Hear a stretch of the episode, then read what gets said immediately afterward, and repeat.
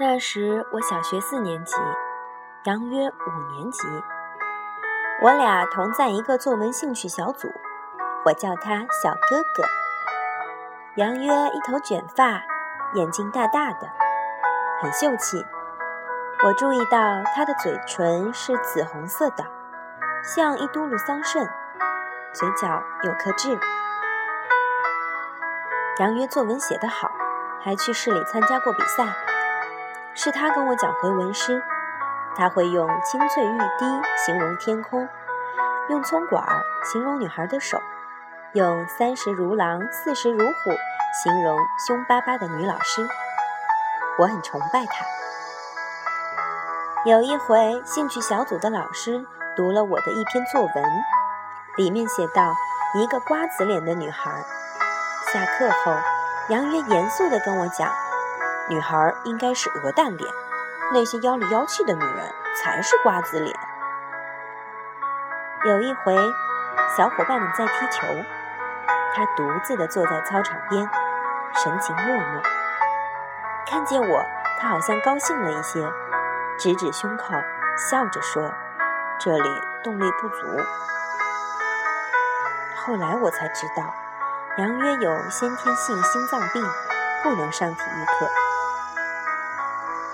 那天下午，校园里响起了刺耳的鸣笛。我无心上课，隐隐觉得不安。那天放学，我没见到杨约的身影。他在班上突然昏倒，老师赶紧叫救护车送医院，已经来不及了。过了几天，学校来了一对中年夫妻，他们走进五年一班的教室。收拾杨约留下的课本和文具。女人一边整理一边抹眼泪，男人眼睛血红，凶巴巴地对我们说：“看什么看？”他们走了，女人好像不肯走，好几次一屁股坐在地上。男人用力拉扯着她。那么大的男人背个那么小的书包，我们都觉得很好笑。那天路过五年一班的教室，阳光依然明媚，角落里有个课桌，空空荡荡。